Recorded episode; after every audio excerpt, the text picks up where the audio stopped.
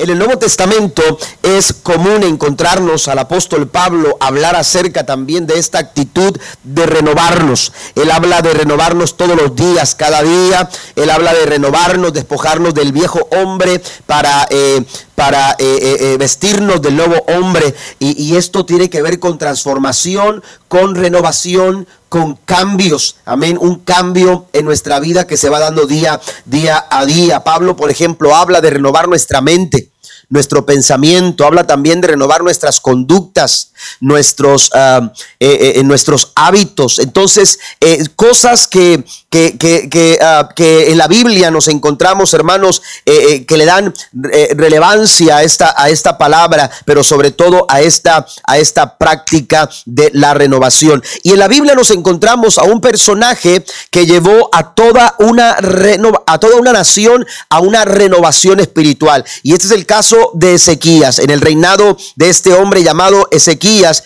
nos encontramos, hermanos, que cuando este hombre apenas entró, eh, asumió su responsabilidad como rey, todavía no, no preparaba la oficina, todavía no preparaba, este, le ponía el toque a esa área de trabajo o donde él iba a empezar a, a, gobernar, cuando la Biblia nos dice que en el primer mes eh, del primer año de su reinado ya estaba tomando eh, eh, la responsabilidad de llevar al pueblo a una renovación espiritual. Y, la Biblia nos dice en segundo libro de Crónicas, capítulo 31, versículo 21, vamos a estar recurriendo algunas citas en el, en el, libro de Crónicas o en el segundo libro de Crónicas eh, para mencionar algunas cosas importantes que nos van a ayudar a desarrollar la lección en esta mañana. Pero segundo libro de Crónicas, capítulo 31, versículo 29, dice la nueva, nueva traducción eh, eh, viviente nos dice, en todo lo que hizo para el servicio del templo de Dios y en sus esfuerzos por seguir las leyes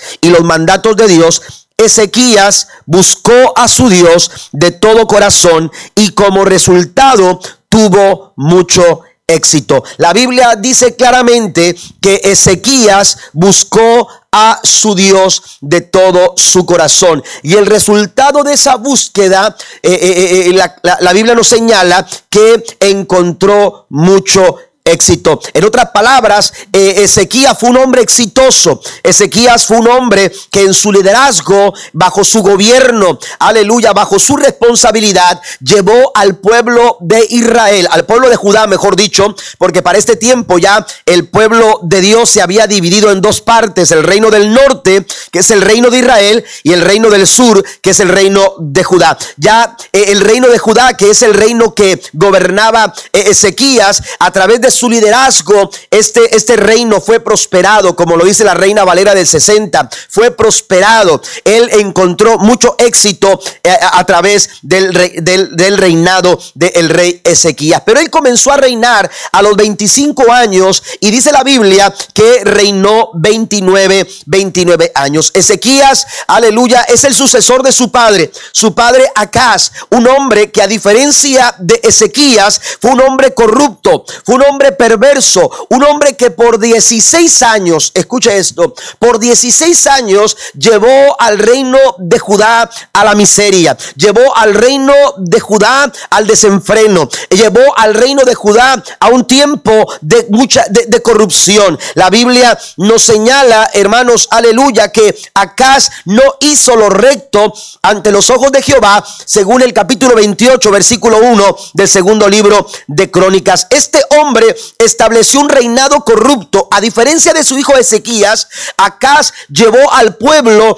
eh, de, una manera desorientada. Promovió, incluso fue el promotor de la idolatría en todo el reino de Judá. Y a pesar del testimonio que ellos podían ver con sus propios ojos, lo que había, el resultado de, del desenfreno que había eh, eh, en, el, en el pueblo de Israel, aún con el testimonio que ellos podían ver en Israel, en el reino del norte, eh, eh, eh, en este caso Acaz no quiso reconocer su situación y la Biblia dice que caminó de acuerdo a los caminos de los reyes de Israel. Sin embargo, lo que hizo la diferencia fue la actitud de un hombre llamado Ezequías. Ezequías, dice la Biblia, buscó al Señor su Dios con todo su corazón. Algo sucede cuando empezamos a desarrollar una búsqueda oportuna, una búsqueda sincera sincera, una búsqueda, aleluya, eh, de corazón, como dice la Biblia. Cuando empezamos a buscar a Dios, eso marca la diferencia en nuestras vidas. En este caso,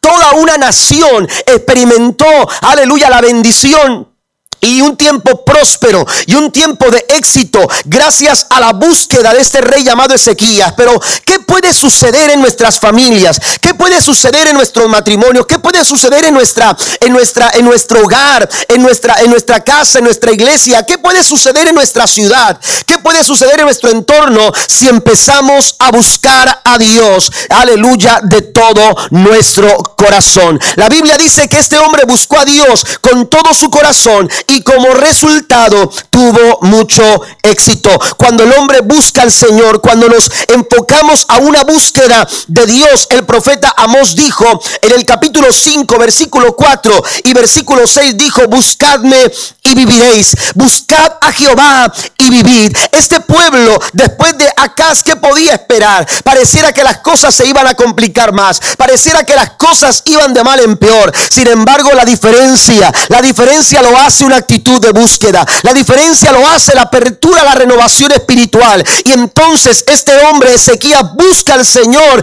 y empieza a traer vida al pueblo de Judá. Donde había muerte, donde había maldición, donde había, aleluya, desánimo, donde no había esperanza, empieza a emerger la esperanza. Porque cuando tú buscas al Señor, la Biblia dice que cuando le buscamos de corazón, dice el Señor, me buscaréis y me hallaréis, porque me buscaréis de todo vuestro corazón. Den un aplauso al Señor esta mañana. Cuando usted busca a Dios, usted lo va a encontrar. Aleluya, Dios no se está escondiendo de nadie. Aleluya, Dios no es difícil de, hallar. Dios no es difícil de encontrar. Cercano está Jehová, dice su palabra. Aleluya, a todos los que le buscan de veras. El salmista David encontró al Señor. Y en el Salmo 34, versículo 4 dice, busqué a Jehová y él me oyó y me libró de todos mis temores. Tenemos que emprender una búsqueda sincera del Señor. Porque cuando usted le busca a Dios de corazón, usted le va a encontrar. Y precisamente la búsqueda de Ezequías fue un acto de renovación espiritual. Cuando tú, aleluya, eh, eh, te, te, emprende, eh, te, emprendes esta búsqueda, aleluya, esta búsqueda de Dios sugiere cambios en nuestra vida. Amén. Sugiere cambios o exige cambios en nuestra vida. Amén. Y, Ezequías empezó a tomar, a hacer algunos cambios. Según lo que nos dice el segundo libro de Reyes, capítulo 4. Él quitó los santuarios paganos, destrozó las columnas sagradas y derribó los postes dedicados a la diosa Acera. Hizo pedazos la serpiente de bronce que Moisés había hecho porque la gente de Israel seguía ofreciéndole sacrificios. La serpiente de bronce se llamaba Neus Neustán. Amén. Fíjese bien, cuando tú buscas al Señor, esa búsqueda de Dios te va a llevar a tomar algunas, algunas acciones necesarias para poder dar el resultado de una renovación exitosa. La Biblia dice que Él quitó, la Biblia dice que destrozó, la Biblia dice que derribó, la Biblia dice que hizo pedazos. Amén. Y hubo cambios. Ezequías tuvo que hacer algunos cambios. Todas esas cosas cosas que habían llevado a una nación como Judá a experimentar ruina, a experimentar miseria, a, experimentar la conquista de otros pueblos o, perder guerras, aleluya, porque no tenían la capacidad y el respaldo de Dios para poder enfrentar sus batallas. Este pueblo que había experimentado la ruina, aleluya, todas esas cosas que, que lo habían llevado a la ruina, Ezequías las identificó. Nosotros tenemos que hacer lo mismo en nuestra vida. Tenemos que identificar aquellas cosas cosas que necesitamos, como dice, como dice aquí la escritura, aquellas cosas que necesitamos quitar, aquellas cosas que necesitamos destrozar, aquellas cosas que necesitamos derribar, aquellas cosas que necesitamos hacer pedazos y son aquellas cosas que nos llevan a la ruina, son aquellas cosas que nos llevan por un mal camino, son aquellas cosas que están contaminándonos.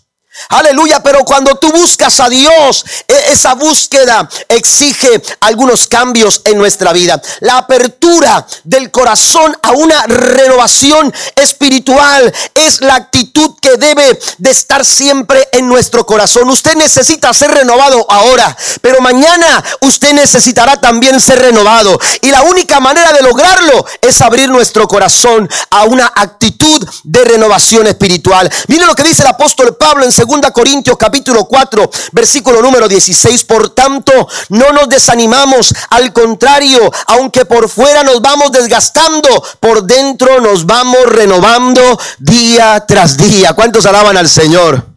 Nos vamos renovando. Algo sucede. Aleluya. Usted dice, es que el pastor ya no se ve igual como hace 10 años que comenzó la iglesia, un poco más ya, 12 años.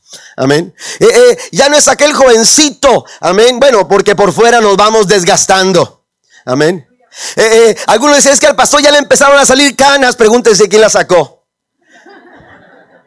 No, no fueron ustedes. Amén. No, no fue usted, fue el de al lado.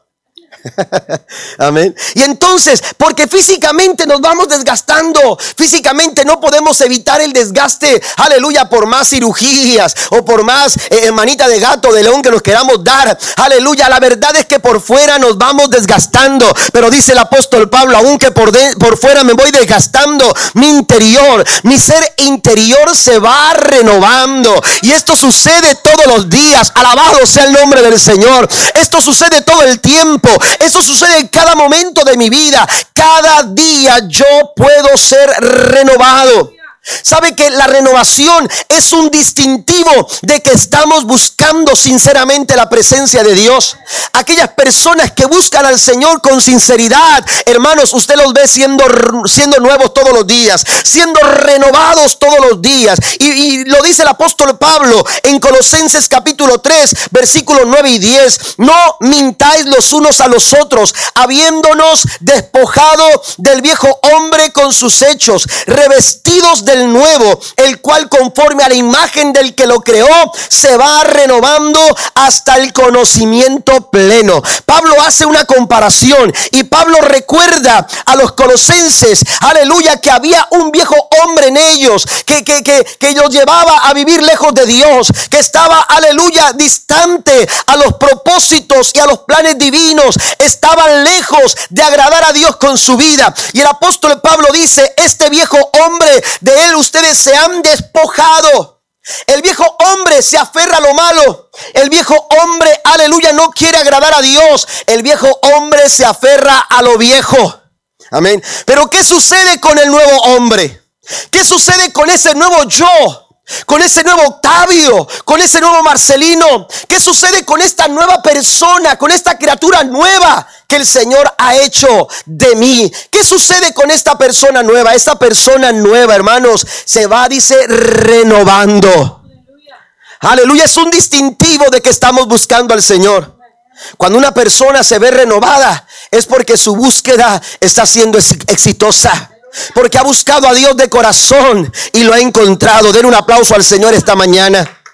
Queremos cambios, exigimos cambios, pero la pregunta es, seguramente los, los de Judá, aleluya, al ver que se había muerto, ellos decían, bueno, algo tenemos que hacer, pero ¿cómo lo hacemos? Ellos pensaban que tenían que haber cambios, pero ¿qué cambios se podían hacer? Bueno, la pregunta es, ¿qué estamos dispuestos a hacer para que esos cambios, para que esos cambios sucedan? Ezequías asumió su responsabilidad y la renovación de este hombre que contagió toda la nación lo podemos ver en cuatro aspectos importantes. Primero, número uno, ¿cuál fue, aleluya, eh, qué fue lo que, lo que Ezequías hizo para lograr la renovación en el pueblo, en el pueblo de Judá? Número uno, lo primero que hizo fue reabrir, reabrió las puertas del templo reabrió las puertas del templo. Escucha esa palabra, reabrió.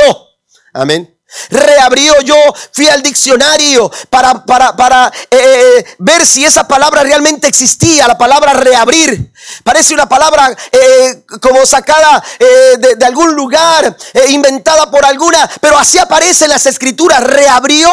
Amén. reabrió, reabrir es la acción de volver a abrir algo que estaba, que había estado abierto, pero que, que se cerró. Amén. Entonces se tenía que reabrir eh, algo que, que, se cerró, pero que antes había estado abierto. Segundo libro de Crónicas, capítulo 29, versículo 3 dice, en el primer mes del primer año de su reinado, Ezequías reabrió las puertas del templo del Señor y las reparó. ¿Por qué nos dice la escritura? Mire, eh, de esta manera, ¿por qué se expresa de esta manera? Mire, yo he estado en algunas, o conozco algunas iglesias de algunas amistades que han tenido que facilitar eh, una carpa, por ejemplo, eh, allá en alguna área porque han tenido que cerrar el templo por remodelación. Nosotros tuvimos una remodelación, hemos ido remodelando desde que llegamos aquí, pero la remodelación grande que nos llevó a, abrir eh, eh, este, este espacio que tenemos ahora, eh, oiga, parecía difícil de hacerlo. teníamos de pronto, pensábamos, bueno, nos vamos al área de los anexos para tener los servicios allá. No teníamos el grupo de personas que ahora tenemos, éramos un grupo, grupo más pequeño, pero se nos dificultaba tener lo que hacer allá. Pensábamos en, en facilitar una carpa, pero también tenía sus, sus, eh, sus eh, eh, contras, ¿verdad? sus pros y sus contras. Y entonces lo que, lo que hicimos fue partir este lugar a la mitad y empezamos a trabajar en un lado mientras estábamos adorando al Señor o sirviendo, haciendo el culto en, otra, en otro lugar dentro de este mismo espacio. Trabajamos acá, después nos movimos para acá y después seguimos trabajando de aquel lado. No las inventamos ahí. Pero hay lugares donde no se puede hacer eso. Hay lugares donde lo, lo más fácil es cerrar el auditorio cerrar el, el edificio y entonces usted llega y dice cerrado por remodelación. Amén. O usted de pronto se ha encontrado el templo cerrado y usted dice, pero ¿por qué está cerrado? De frente usted ve las letras chiquitas, ¿no? Que dice ahí horario de culto. Y usted, ay, hoy no hay culto. Yo pensé que había culto el jueves, pero hay culto el miércoles y el martes. Amén. Pero entonces eh, eh, eh, está cerrado por el horario o está cerrado por remodelación. Esas cosas se pueden entender, esas cosas se pueden comprender, pero tratar de entender esta situación de un pueblo judío, de un pueblo como los judíos que estaban hermanos, aleluya, todo su estilo de vida giraba en torno al templo. Todo su estilo de vida, cualquier área de la vida judía, amados hermanos, tenía que ver, aleluya, o giraba en torno a, la, a, la, actividad del templo, a lo que el templo representaba. Ahora, tratar de entender que un pueblo como este, aleluya, había soportado por 16 años que las puertas del templo estaban cerradas, estaba completamente cerrado. Eso es difícil de entender. Eso es difícil de entender. Mire, cuando estaban en el, peregrinaje por el desierto, este pueblo no tenía un terreno, no tenía una propiedad. Ellos no podían decir, este terreno es mío. Ellos estaban caminando, andaban eh, de un lugar a otro buscando la tierra prometida. Pero este pueblo no tenía terreno, no tenía propiedades, pero tenían un lugar en donde se reunían. Tenían siempre un lugar, de hecho, cuando llegaban a acampar. Y Moisés decía, vamos a acampar en este lugar, hermano, lo primero que se levantaba era el lugar de reunión. Era el tabernáculo de reunión. Y se ponía en el centro del campamento. Y entonces las tribus se distribuían alrededor del, del, tabernáculo de reunión. Esto representa claramente la importancia que este pueblo le había dado a la casa del Señor. Sin embargo, ahora Gracias a que Acaz se había encargado, aleluya, de clausurar las puertas del templo. Habían pasado 16 años donde el pueblo, amados hermanos, no estaba asistiendo a la casa del Señor. Las puertas se mantenían cerradas. No había cultos, no había reuniones, no había sacrificios, no había, mire, la Biblia nos dice, vaya conmigo ahí en, su Biblia, usted puede leer esta cita en segunda, segundo libro de Crónicas, capítulo 21 versículo número 7, se nos dice, amados hermanos, lo que, lo que sucedió, aleluya, cuando Acaz había cerrado, aleluya, la puerta del templo. Ezequías empieza a reconocer en el versículo número 6, nuestros padres se equivocaron, nuestros padres hicieron lo malo, nuestros padres desobedecieron a Dios. Y entonces el verso 7, Ezequías dice, incluso aún cerraron las puertas del templo. ¿Y qué sucedió cuando las puertas del templo se cerraron? Hay tres cosas que Ezequías menciona. Ezequías menciona que cuando el templo se cerró, las lámparas se apagaron. La Biblia dice que el incienso ya no se quemaba y la Biblia dice que ya no se hacían sacrificios. Toda actividad que realizaba en el templo dejó de llevarse a cabo porque las puertas del templo estaban cerradas. Mientras las puertas no se abrieran, no habría sacrificios. Mientras las puertas no se abrieran, no había incienso, el olor del incienso que se quemaba. Aleluya. En la presencia del Señor, recuerde que Dios le dijo a Moisés, quiero que construyas un altar con madera de acacia y ese altar será el altar de incienso y ahí se quemaba el incienso, hermanos. Y ese incienso llenaba aquella atmósfera con un aroma especial, agradable. Aleluya, pues ya no se ya no se distinguía ese aroma, ya no se podía percibir el aroma del incienso quemado en la casa de Dios. Ya no había sacrificios que se presentaban, aleluya, delante del Señor como un como una, una forma de acercarse a Dios, como una forma de relacionarse con Dios a través de las ofrendas o del sacrificio. No había incienso quemado, pero tampoco había lámparas encendidas. Imagínese de pronto pasar por aquel edificio y ver no solamente las puertas cerradas, sino que además de que estuviera cerrado no había luz, no había lámparas. Amén. A veces alguien pasa por aquí en la noche y me dice, pastor, me hablan por teléfono, pastor.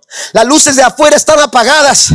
Amén. ¿Por qué? Porque se ve todo oscuro. El templo está cerrado, pero las luces, eh, por, eh, eh, se trata de que las luces en la noche estén prendidas alrededor, para, por seguridad, ¿verdad? para que se vea hacia acá también. Y entonces, pero cuando se, no se prende la luz por alguna, o que se nos olvidó, o, no tuvimos cuidado de prender las luces, de pronto alguien me llama, pastor, la iglesia se ve muy oscuro, como que nos llama la atención. Aleluya, pues ¿sabe qué? La gente pasaba enfrente del templo, aquel templo que un día, aleluya, iluminaba aquel templo que un día llamaba la atención porque había lámparas en todas partes, la luz en medio de la noche alumbrando aquel edificio. Bueno, pues la gente, la gente era, era algo increíble, era, era algo difícil de entender. Ya no hay lámparas encendidas en aquel lugar. Yo quiero decirle en esta, en esta, en esta mañana, aleluya, que así como, como, como la Biblia habla de este templo físico, también la Biblia habla de que nosotros somos el templo espiritual del Espíritu Santo de Dios. El apóstol Pablo escribe en su primera carta a los Corintios capítulo 6 versículo 19 y 20, ¿acaso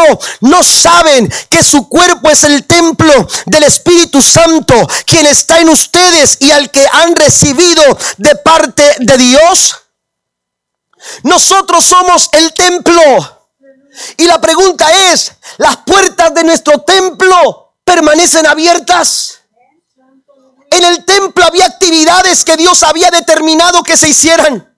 En aquel templo, aleluya, que había permanecido cerrado por 16 años durante el tiempo de Acaz, aleluya, se dejaron de hacer actividades prácticas que Dios le había dicho al pueblo de Israel que no podían dejar de, de realizar pero las puertas estaban cerradas. Hay una dinámica espiritual que Dios espera que nosotros realicemos en nuestro día a día. Y para eso necesitamos ser renovados todo el tiempo. Nuestro espíritu, nuestro entendimiento, nuestros pensamientos, nuestra mente necesita ser renovada. Y para poder alcanzar esa renovación en nuestra vida, necesitamos que las puertas de nuestro templo se abran. Que las puertas de nuestro corazón se abran para lo que Dios quiere hacer. Para lo que Dios quiere hacer en nuestra vida. Romanos capítulo 12, versículo 1 nos dice que tenemos nosotros que ofrecerle al Señor Señor, aleluya, nuestro culto racional. Un culto de todos los días, no solamente el domingo. No solamente cuando estamos en la casa del Señor, Dios merece que, que, que, lo busquemos. Nuestra búsqueda tiene que ser diaria, nuestra búsqueda tiene que ser continua. Y para ello necesitamos que las puertas de este templo, de que en nuestro corazón, que en nuestro cuerpo estén permanentemente abiertas. Den un aplauso al Señor esta mañana. A lo mejor las puertas de ese templo se van, a, se van a cerrar mañana y se abren hasta el martes. A lo mejor estarán abiertas el miércoles en la tarde, pero no durante el día. Aleluya, pues Dios está diciendo, tu, tu corazón necesita estar abierto para lo que Dios quiere hacer en nuestras vidas. Para lo que Dios quiere hacer contigo. Dios está esperando que las puertas de tu corazón se abran. Hay sacrificios que se dejaron de realizar. Hay, aleluya, incienso que se dejó de quemar. Hay lámparas que dejaron de estar encendidas. Sabe que los sacrificios nos acerca, eh, los sacrificios era, eran símbolo de estar acercarse a Dios, de tener un encuentro con Dios. Aleluya, hoy no necesitamos sacrificios porque ya hubo un sacrificio que es Cristo Jesús, el cual a través de él podemos estar cerca de Dios nuestro Señor.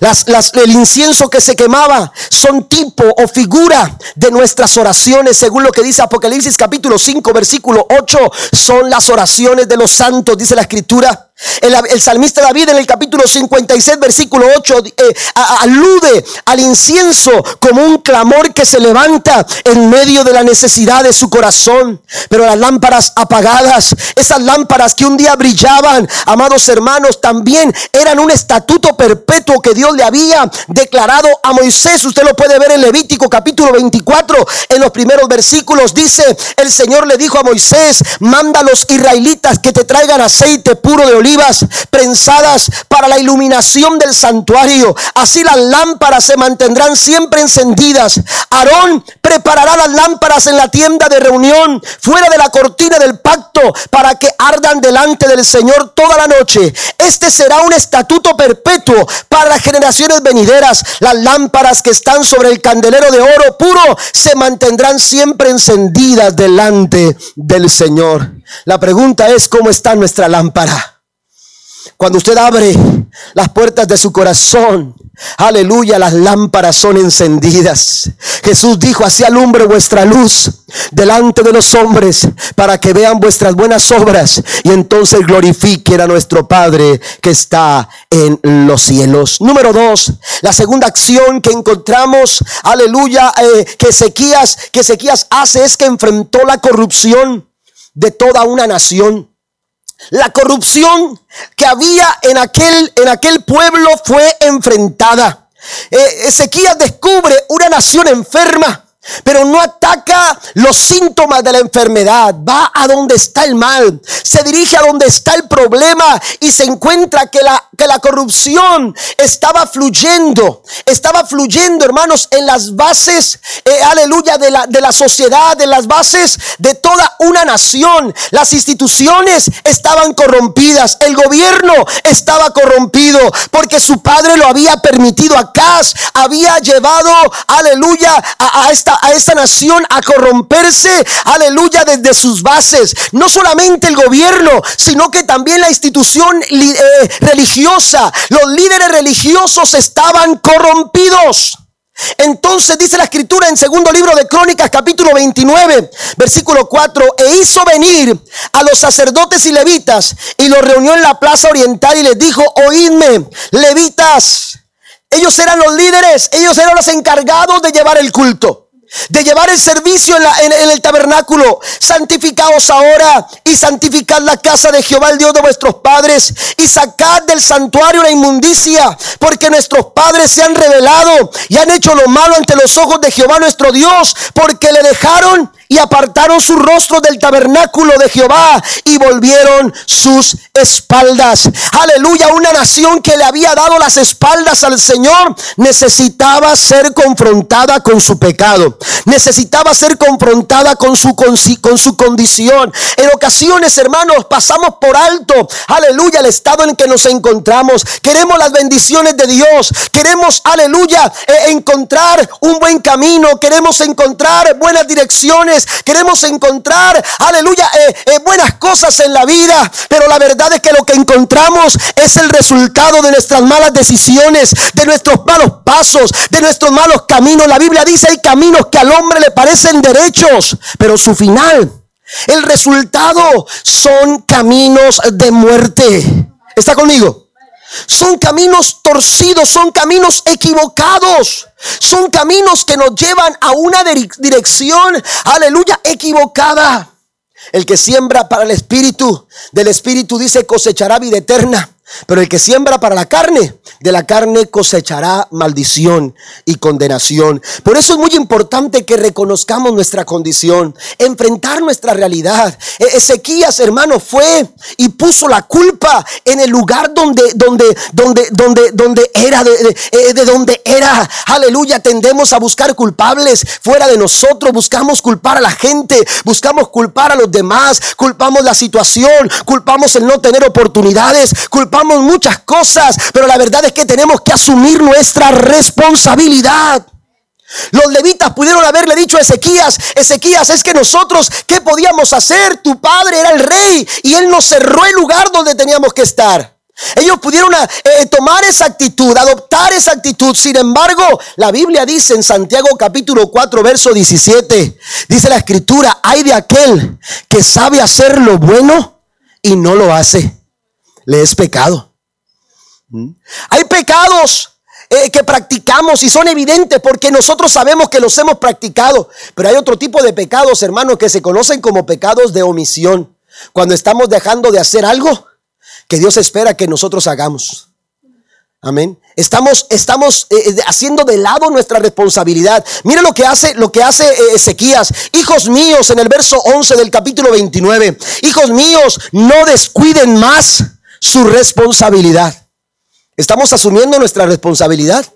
¿O todavía estamos actuando, hermanos, como aquellos que buscan culpables en otras personas, que culpan las circunstancias por sus debilidades y culpan muchas cosas, pero no asumen su responsabilidad? Dice aquí Ezequías, tienes que dejar de descuidar tu responsabilidad. El Señor los ha elegido para que estén en su presencia, les sirvan, dirijan al pueblo en la adoración y presenten a Él sus ofrendas. Dios nos ha escogido con un propósito. Dios ha escogido nuestras vidas. La iglesia del Señor tiene una responsabilidad que llevar a cabo. Aleluya, nuestra iglesia, aleluya, necesita asumir su responsabilidad. Es no tiene sentido, es irrazonable, ilógico encender una lámpara, dice el Señor, y ponerla debajo de la mesa. Si queremos alumbrar un cuarto, no prendemos una lámpara y la ponemos debajo de una mesa. No, lo que se hace se prende esa, esa, esa lámpara y entonces para alumbrar el cuarto la ponemos sobre la mesa.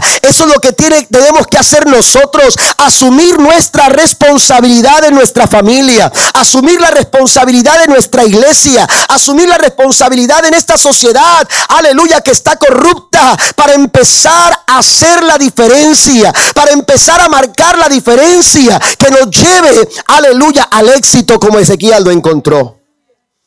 No descuiden más su responsabilidad. Hoy no tenemos que enfrentar a un rey malvado.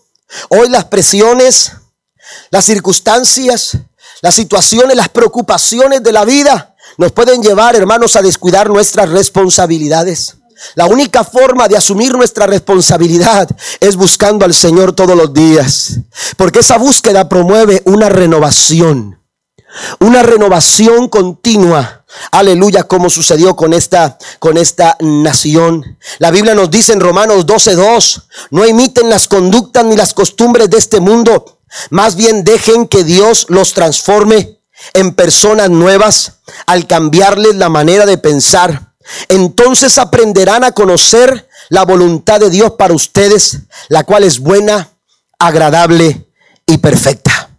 Amén. ¿Qué dice ahí el apóstol Pablo? No imiten dice conductas ni costumbres de este mundo. Amén. La iglesia tiene que ser responsable. La iglesia tiene que ser responsable. No podemos imitar lo que el mundo hace. No podemos imitar sus conductas. No podemos imitar sus costumbres. No podemos imitar sus tradiciones. Y mire, hoy día, aleluya, eh, eh, la iglesia se, se ha vuelto permisiva. Y cuando hablo de la iglesia, no estoy hablando de nuestra iglesia solamente. Estoy hablando de la iglesia en general. Nos hemos vuelto una iglesia permisiva. Amén. Donde, aleluya, por quedar bien con las personas, por, por eh, con ese argumento de querer alcanzar a todos, se ha diluido, aleluya, eh, eh, la responsabilidad de la iglesia se ha diluido cuando Dios está diciendo en su palabra, no podemos imitar ni conductas ni costumbres de este mundo. La iglesia no fue llamada para eso. La iglesia fue llamada para hacer la diferencia. La Biblia dice que la sal no puede ser, aleluya, no puede dejar de dar su sabor. ¿Está conmigo? La sal no puede dejar de dar su sabor. La iglesia necesita hacer sal para este mundo. La iglesia necesita hacer la diferencia en este mundo. Que la gente pueda ver algo distinto. Que la gente pueda ver conductas distintas. Que la iglesia pueda ver un testimonio distinto. Aleluya, lo que han visto, lo que ellos conocen. Aleluya, ellos vieron en Ezequías, este pueblo vio en Ezequías algo distinto. Y esto provocó una, un contagio tremendo de tal manera que ya no solamente Ezequías quería la renovación, sino que también toda la nación, aleluya, fue renovada espiritualmente. Cuidado con esas conductas. Yo mencionaba esta mañana que cuando lo que hacemos necesitamos explicarlo.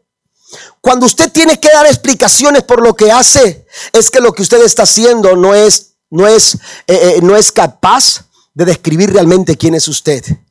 Cuando usted tiene que explicar lo que usted hace es porque usted no está siendo muy claro con sus acciones. Amén. Tenemos que marcar la diferencia. Hemos sido llamados a hacer luz y a hacer sal en esta tierra.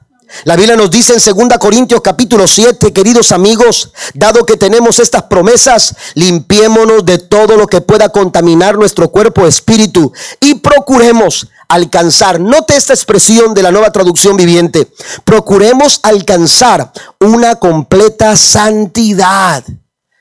Esto tiene que ocuparnos todos los días. Pablo dice, seguir la paz con todos y la santidad. Amén. La santidad no es un evento. Amén. Es algo que se procura. Es algo que se busca. Es algo que intencionalmente, aleluya, estamos, dice la reina Valera del 60, perfeccionando Así lo dice, perfeccionando la santidad. Es algo por lo que estamos nosotros enfocándonos, aleluya, en una renovación espiritual para que esta santidad sea completa. Número tres, también afirmó la supremacía de la palabra de Dios. ¿Mm?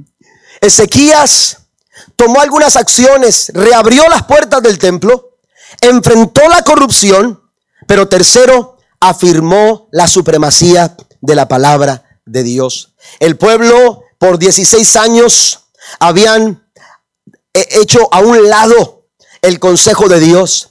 Habían hecho a un lado los estatutos de Dios, vivían de acuerdo a sus pasiones, vivían desenfrenadamente, vivían orientados equivocadamente. ¿Por qué? Porque cuando hacemos de lado la palabra del Señor vamos a errar. La Biblia nos dice, hablando el Señor Jesucristo, vosotros erráis, Jesús le habla a los discípulos, ustedes se equivocan, cometen errores. Vosotros erráis, ¿sabes por qué? Porque ignoran las escrituras.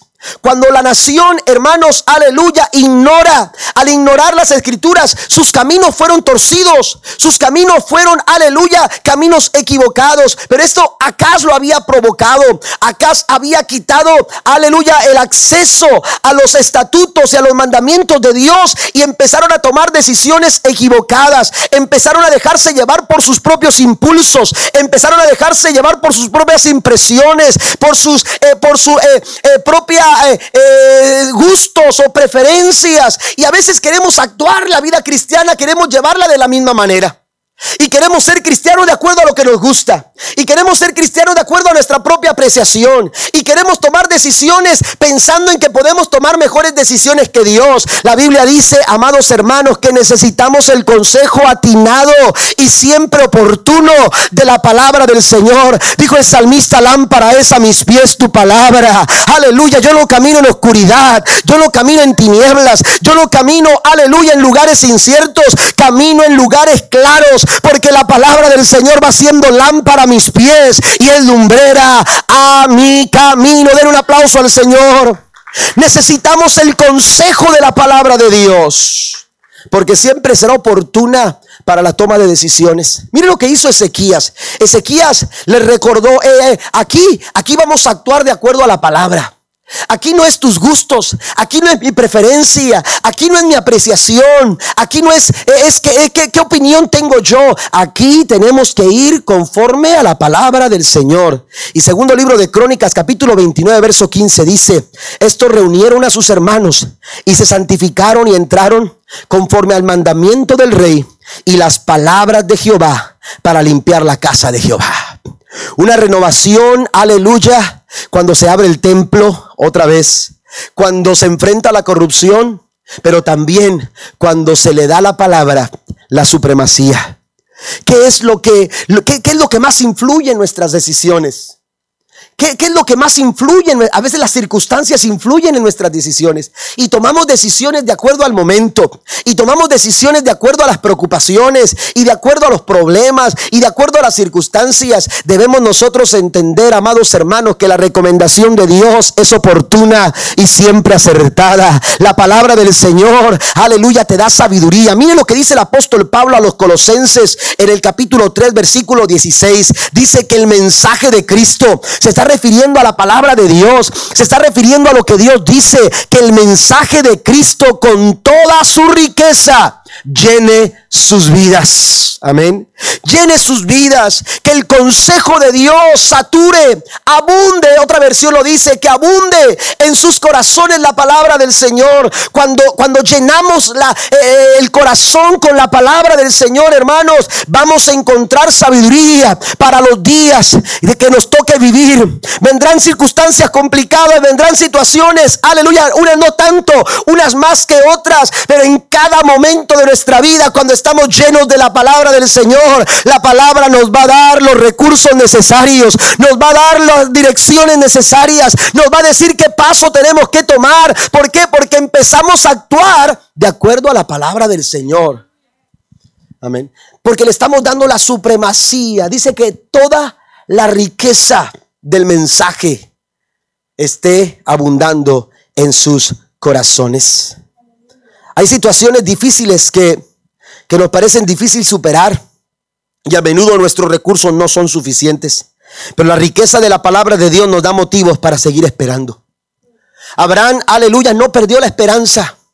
Abraham no perdió la esperanza aun cuando, cuando se sabía viejo, aun cuando se sabía avanzado de edad, aun cuando sabía que su esposa, ya humanamente hablando, era, era, era ilógico, era irrazonable. No tenía sentido el hecho de pensar que su esposa, siendo una mujer avanzada de edad, podía quedar embarazada. Él ya era un viejo también, era un anciano, pero ¿sabe qué? No perdió la esperanza.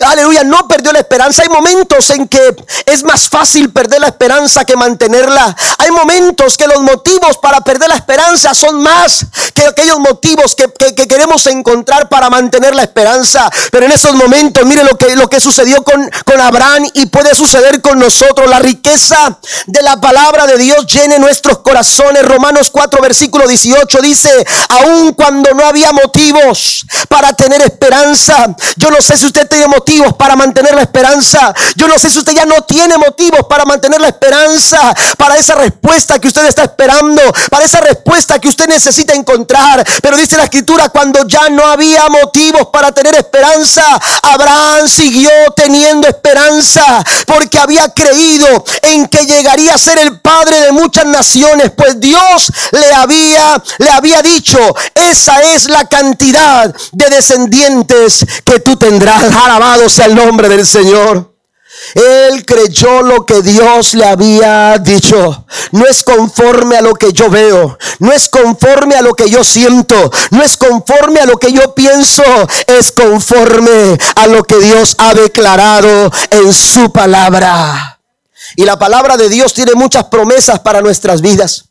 En esos momentos cuando Cuando el sentimiento del nunca aparece en nuestras vidas, nunca voy a lograrlo, nunca voy a salir adelante, nunca voy a conseguirlo, nunca voy a quedar sano, nunca voy a terminar con esta de pagar estas deudas, nunca voy a poder olvidar mi pasado. Y hay un sentimiento a veces que nos embarga del nunca, del nunca y del nunca. Bueno, cuando esos momentos llegan a nuestra vida, la riqueza de la palabra del Señor, aleluya, nos hace sentir algo distinto, porque cuando tú le crees a Dios por una promesa la Biblia dice que Él no es hombre para que mienta, ni hijo de hombre para que se arrepienta. Si Dios lo ha dicho, Dios lo va a hacer. Usted solo tiene que creerlo. Claro que sí, Dios lo va a hacer. Aleluya, porque porque una promesa, amados hermanos, es tan buena como el carácter de una persona que la hace. La Biblia dice en Romanos 4:20, Abraham siempre creyó la promesa de Dios sin vacilar. De hecho, su fe se fortaleció aún más y así le dio gloria a Dios.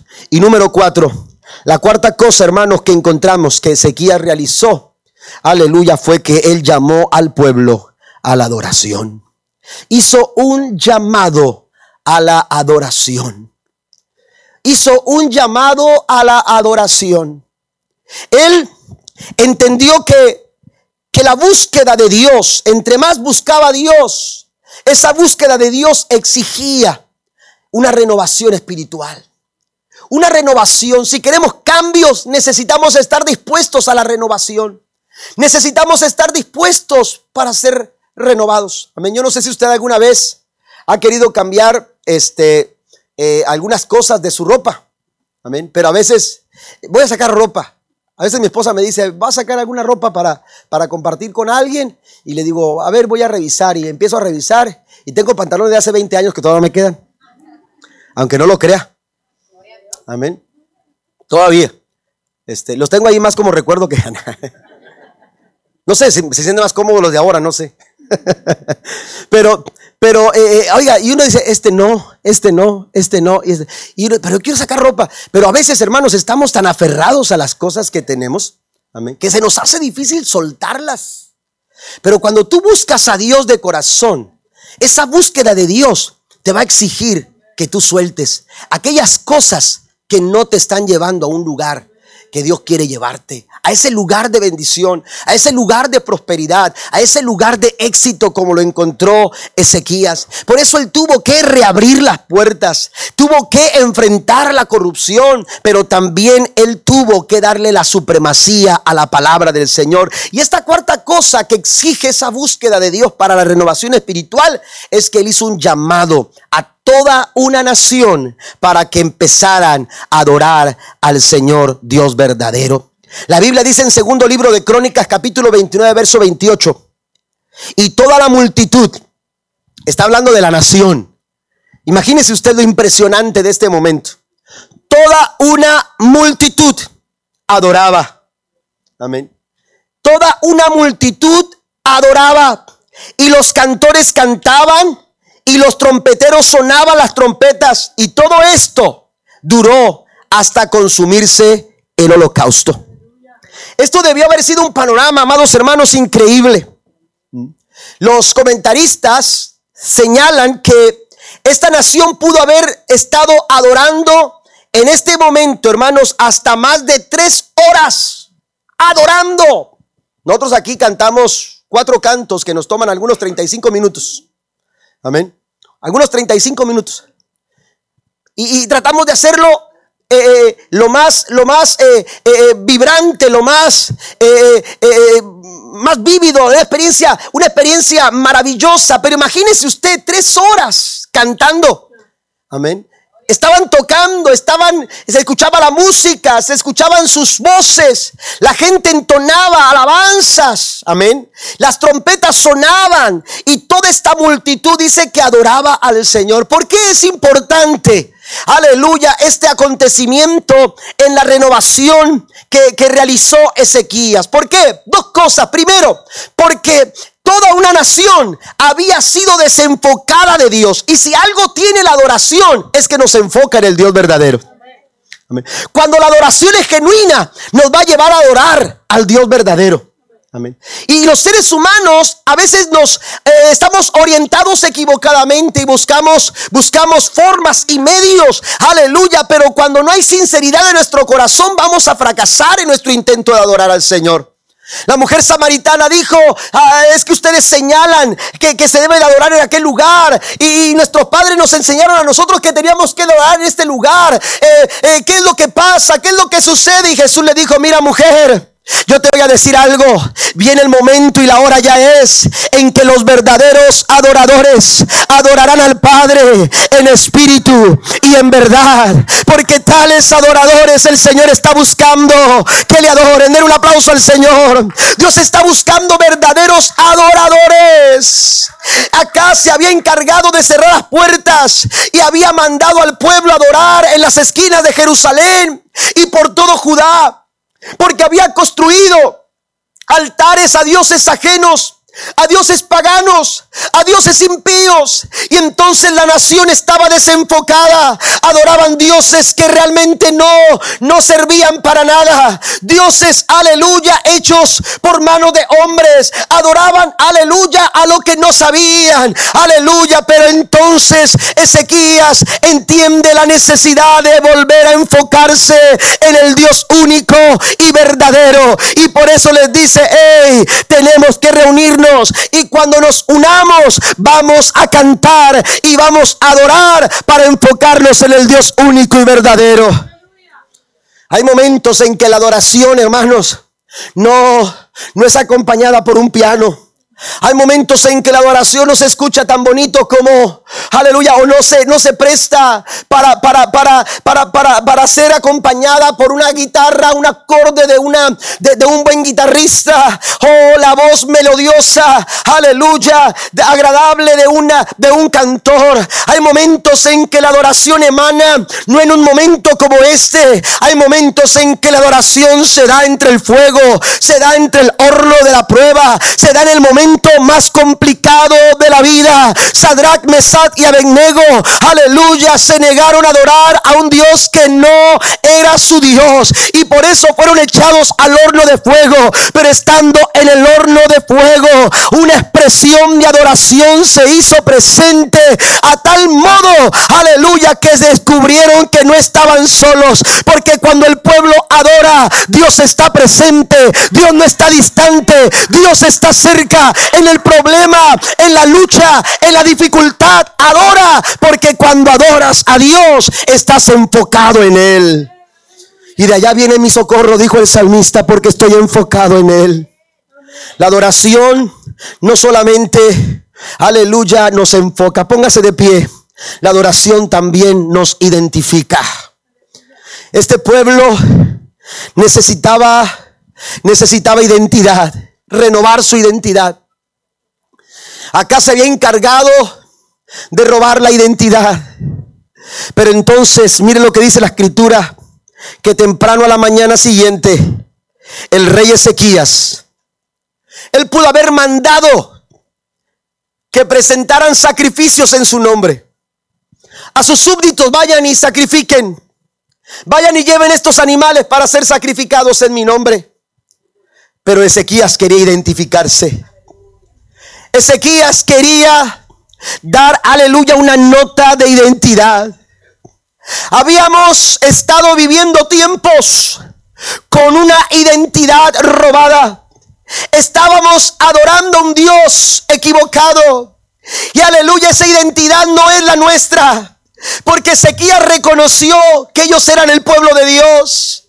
Hay una identidad, aleluya. Hay una identidad que Cristo nos ha dado a nosotros. Y de acuerdo a esa identidad nosotros tenemos que prestar nuestra presentar nuestra adoración al Señor. Ezequías dijo, yo tengo que hacerlo. Yo tengo que hacerlo. Usted y yo necesitamos hacerlo. David dijo en el Salmo 34, en el versículo número 1, bendeciré a Jehová en todo tiempo. En todo tiempo.